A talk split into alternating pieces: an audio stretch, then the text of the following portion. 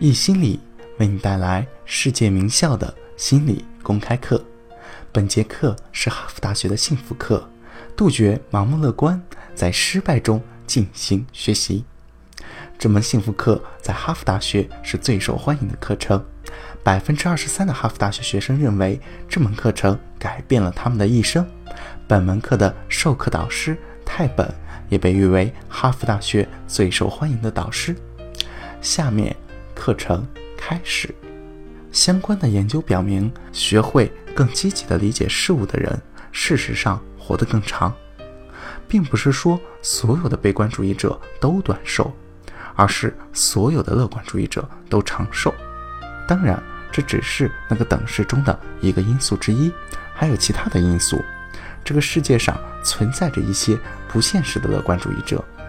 当一个乐观主义者说，无论如何，我都会活到一百二十岁。但他有吸烟的习惯，一天抽一百二十支烟是活不到一百二十岁的。所以，这不仅仅是信念，还有很多其他的因素。这里有一个问题：我们要如何区分这两者？现实的乐观主义和不现实的乐观主义。用盲目的乐观主义举例子，对于自助运动而言，是不是所有的自我认知都能够实现？我构想的是不是都能够变成现实？我的自我概念是否是我的，且是我唯一的命运？或是存在所谓的不现实信念？下面是一些对于我们想法有帮助的研究，叫做斯托克戴尔悖论。他认为要找出矛盾。让矛盾化解，这并不容易。当你思考信念时，存在着一些需要思考的东西。詹姆斯是名海军上将，他是越南战争中被俘人员级别最高的战俘。他开始注意到一个现象：他在那儿关了很多年，最终被释放出来，并得以活着向人们讲述往事，而其他许多战俘没有。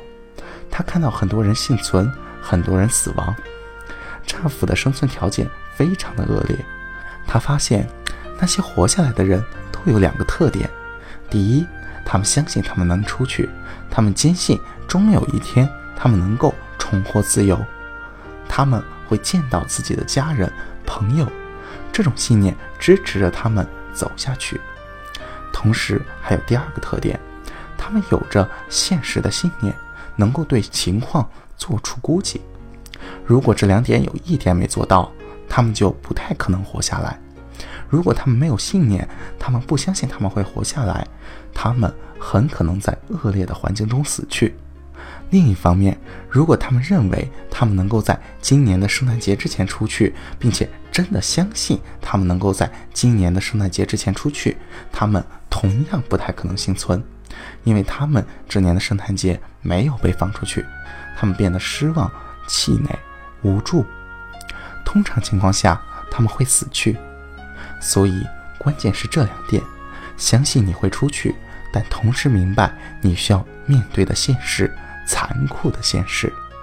詹姆斯是这样说的：“你不能把坚信自己最终取得胜利的信念同直面现有残酷现实的行为相混淆。”现在的问题是，你可能有时会错。有时你可能真的相信什么，相信你有现实的期望，但是没有成功。而我们的关键在于，即使没有成功，我们也要很快的恢复动力，尽快的努力工作，尽可能的保持平衡。这就是马斯洛说的高水平信念，是和现实联系间的完美整合。这不是一个答案，这只是一个启发，让你们记在脑子里，积极思考。不是秘密的本身，它是秘密的一部分，它是成功公式的一部分，是幸福公式的一部分，但它并非是全部。错误的乐观主义迟早意味着幻灭、愤怒和无助。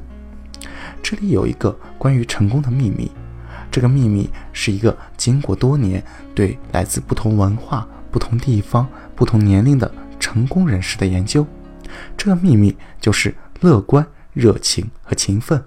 纵观历史，你很难找到哪个成功人士是不具备这三个品质的：乐观的信念，坚信他们能够做得更好，坚信他们能够成功；热情，热爱他们从事的事业，并且勤奋工作。而正如爱迪生所说的，没有什么能够代替勤奋。这三个要素就是这个秘密，很简单，很明确，你们都知道这个道理。还记得我在第一次课上说的吗？我不会教你们什么新的知识，我希望做的是使你们想起你们已经知道的知识：乐观、热情和勤奋。那运气是否也有作用呢？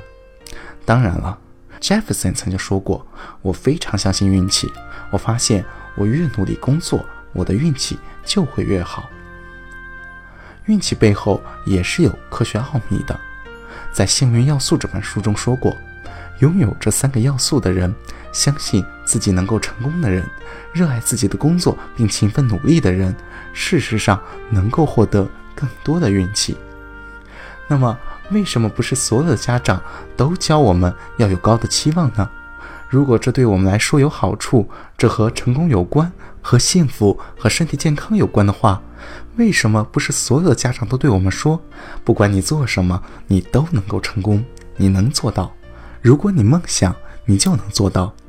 为什么父母和其他关心我们的人常常要降低我们的期望呢？因为他们关心我们的快乐水平，他们关心我们的自尊。人们相信高期望自然的会导致失望，这听起来是对的。威廉姆·詹姆斯在19世纪写下过公式，他说：“自尊等于我们除以期望的成功。”换言之，如果我们有很高的期望、很高的抱负，我们就有更大的可能伤害自己的自尊。举个例子，比如说，我希望是能够一个月挣四千美金，那是我的抱负，但实际上我一个月只挣到了两千美金。根据威廉姆·詹姆斯的公式，我的自尊、我的快乐水平便只能够得到一半。另一方面，假设我的抱负是每个月挣一千五百美金，而事实上我一个月挣了一千五百美金。根据这个公式，我的自尊、我的快乐水平就是百分之百。尽管我实际上挣的少了，我的自尊我的快乐水平却都得到了提高。那是不是我们就要降低自己的期望呢？其实不尽然。过去的三十五年的研究发现。这个公式实际上是错的，情况并不是这样。举个例子，开始时我们的自尊在基础水平线上，然后我参加了积极心理学的期中考试，我考的没有我期望的好，我的自尊会发生什么变化呢？我的幸福水平会发生什么变化呢？当然它会下降，这非常自然。我们都想成功，或者说大多数人都想成功。所以，如果低于我的期望，它就下降了。但是很快，正如之前课程中关于有效性预测的研究表明，很快我们就会回到我们的基础快乐水平。接下来一个星期后，我又考了另一科的期中考试，我考得很好，比我期望的成绩还要好。我的自尊和快乐水平又会发生怎样的变化呢？它上升了。但是很快，它又会降了下来。在人生的各种经历中，这个曲线始终是在波动和回归的，如此循环往复。生活中的悲欢离合，不管是我得到终身职位还是没有得到，不管是我的彩票中奖了还是输钱了，我们都是在幸福的一个基础水平上起起伏伏。现在有个好消息，有个坏消息。好消息就是。我能够承担更大的风险，我失败了或者没能得到理想的工作，并不是世界末日，没有关系，我会恢复，我们都会，所以这是个好消息。那么坏消息就是我卡在这里了，我根据我的基因生来就是这个幸福水平，我如何才能提高这个快乐的幸福水平呢？这个是有可能的。在后面的课程中，我们会专门的谈到。但是这有一个发现，是专门针对自尊的研究得出来的。提高自尊就是去面对，而非逃亡。去面对意味着把自己置于风险线上，不是要你在惶恐中冒险，而是让你在放松时放手一搏，去承担失败的风险，去解决、去处理、去面对那些对你来说重要的事情，去参加戏剧试演，在讨论时说出未曾表达的观点，去你十分想去但却从来没有去过的地方，大胆的去尝试。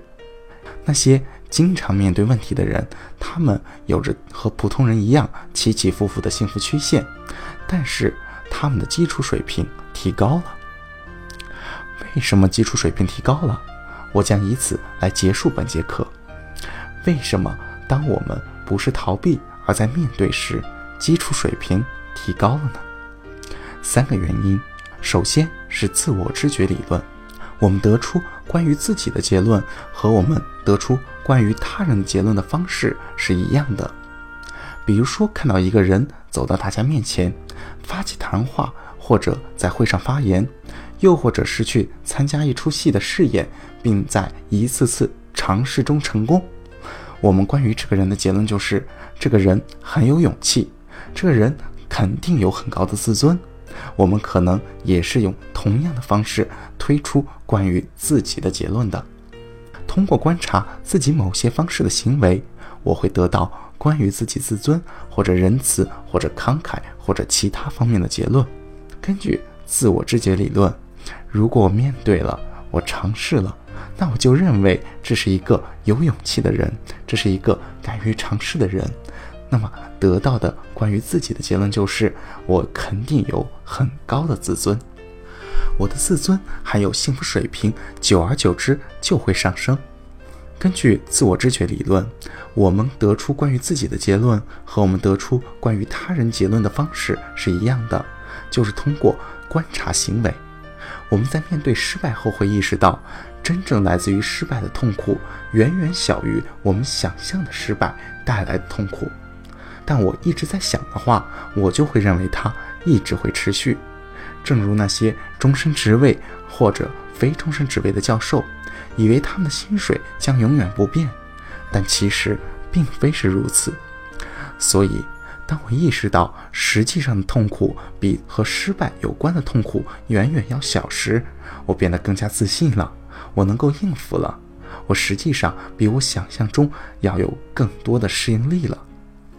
我的自尊水平上升了，我的快乐水平也随之升高，最后还有更多的成功，因为成功别无他法，学习走路没有别的办法，在艺术上或科学上或商业上或政治上取得成功也没有别的办法，学习失败，从失败中学习。本段课程到此结束，谢谢大家。下节课一听课将继续为大家带来哈佛大学的幸福课：逆境还是机遇。